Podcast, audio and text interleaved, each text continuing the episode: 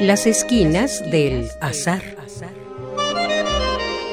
Todo encuentro casual es una cita y toda cita una casualidad.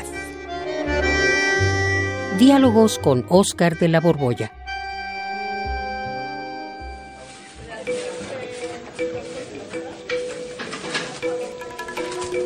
¡Qué barbaridad! Ah, ¡Ay! Perdón. ¿qué, hora? Ay, Juan. ¿Qué haces? ¿Otra vez? No es cierto. Oye, en esta semana llevamos encontrándonos por casualidad no sé cuántas veces ya. Ya no, la, no las he contado, pero ya nos estamos viendo demasiado, ¿eh? Pues, Y ahorita espalda con espalda. Yo, es que estaba buscando unos jabones aquí. ¿Te acuerdas de los jabones neutros? Ya no existen. pues hay, hay muchos neutros, ¿cómo no? El Lo que pasa es que no estás viendo. Mira, estás frente a los perfumados.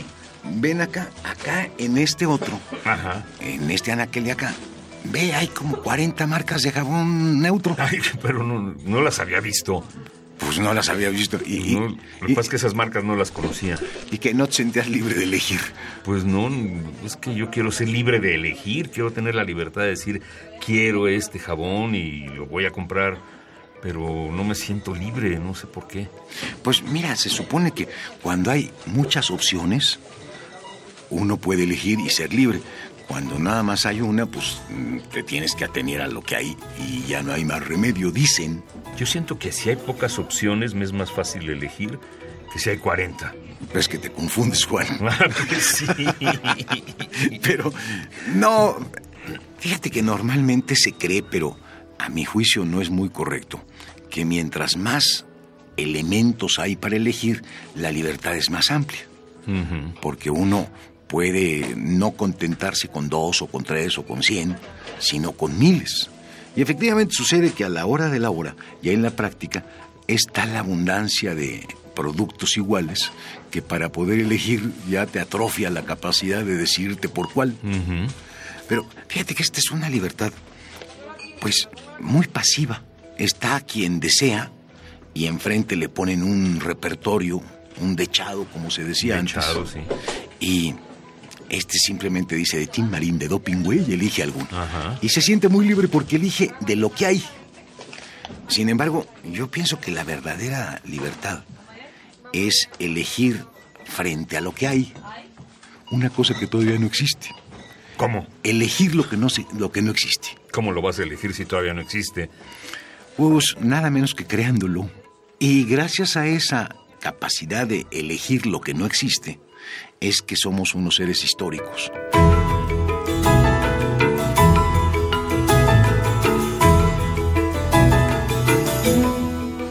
Imagínate que en lugar de estar en este supermercado, Ajá. rodeado de productos, en el siglo XXI, estuviéramos, seguramente ahí también te encontraría, ¿eh? sí, chocaríamos. ¿En dónde? Pues en una caverna primitiva, Ay, te fuiste muy lejos. hasta el pasado. Cuando estábamos apenas recién desprendidos de, de los pues de los que no se habían rasurado del todo como nosotros que somos chancos encuerados según decía por ahí este Morris te acuerdas Ajá, Desmond Morris. Ese. El mono desnudo. pues nos- somos el chango encuerado Ajá. imagínate que estuviéramos apenas perdiendo el pelo y, y hubiera en la cueva dos piedras Ujú. y tú dijeras elijo esta o elijo la otra para sentarte Ajá. Y un día elegirías una piedra y al otro día la otra piedra y al otro día en la misma o al otro día en la otra. Pero solo hay dos opciones. Exacto. ¿Cuándo fue que empezamos a dar un paso histórico como seres humanos? Cuando junto a esas dos piedras pusimos algo que no había. ¿Una Metimos- tercera piedra o qué? No, un banquito.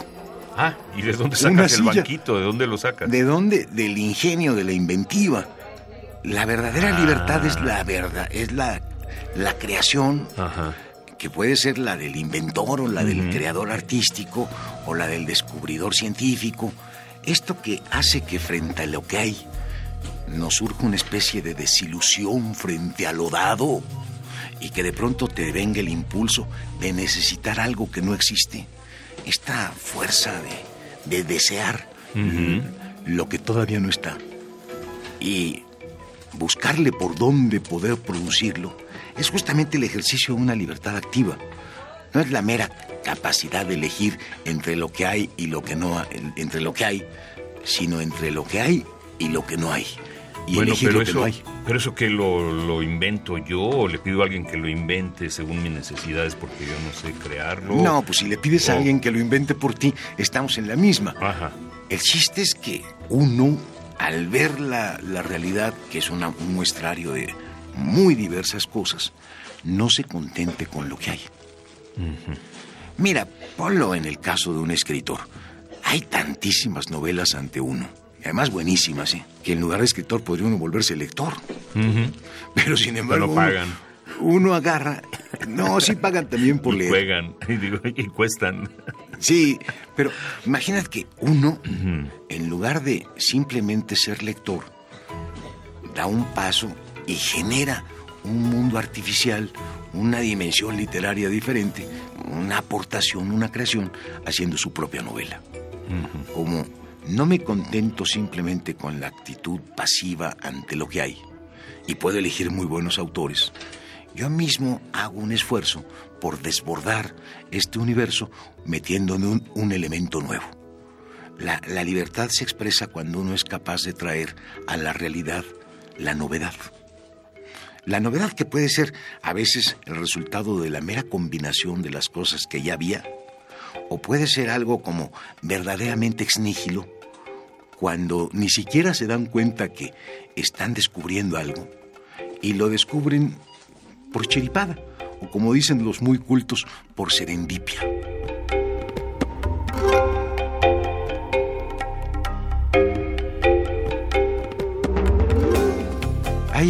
Muchos eh, inventos que sí son traídos al mundo porque se anda buscando y se encuentra lo que se andaba buscando. Y se encuentran regularmente mediante la combinación de las cosas que sí se conocen. Y hay otros inventos, en cambio, que se anda buscando una cosa y se descubre otra, sin saber siquiera que por ahí había algo nuevo. Es cuando son prácticamente como creaciones ex nihilo. Y te pongo un ejemplo muy, muy cercano, muy reciente, quiero decir. El Viagra. Ajá. Estaban buscando cómo hacer que las arterias se dilataran para evitar infartos. Y de pronto, no, eso no se dilató, pero lo que se dilató fue otra cosa. Y tuvieron de esa. pronto un exitazo maravilloso. Y hay una anécdota que a mí siempre me, me ha resultado fascinante de cómo descubrieron el primer endulcolorante.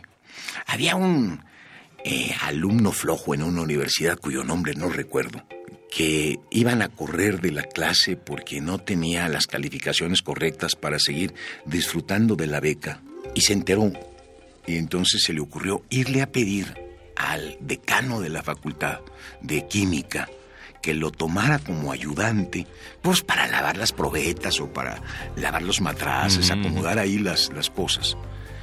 Porque él sabía que si este gran químico, que ya había sido nominado para el premio Nobel, lo tomaba como, como ayudante, pues no lo iban a correr, ni le iban a quitar la beca, lo iban a mantener ahí. Era un Vivales.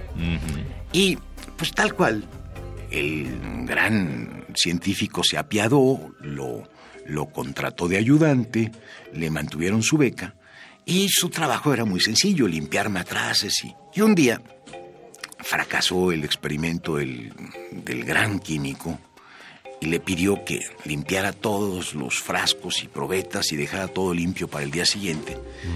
Y este, que además de, de flojo, era medio sucio, pues ni siquiera lavó bien los matraces, sino que los limpió con una estopa.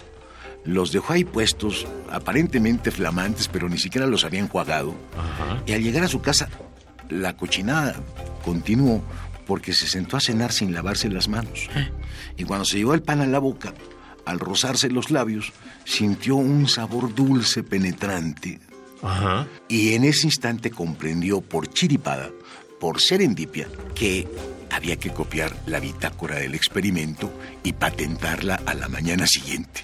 Cosa que hizo y se volvió multimillonario. Pero él, no, no su, No su jefe. No su jefe, no, No. porque el, el otro no lo había visto. Esta es una creación que resulta de la chiripada. así pasa, Juan. Pues llévate tu jabón neutro y ya deja de acosarme porque no, te voy, a, tener que denunciar. ah, vas a inventar voy uno. Voy a inventar un jabón por todo lo que me has dicho. O le digo a alguien que lo invente.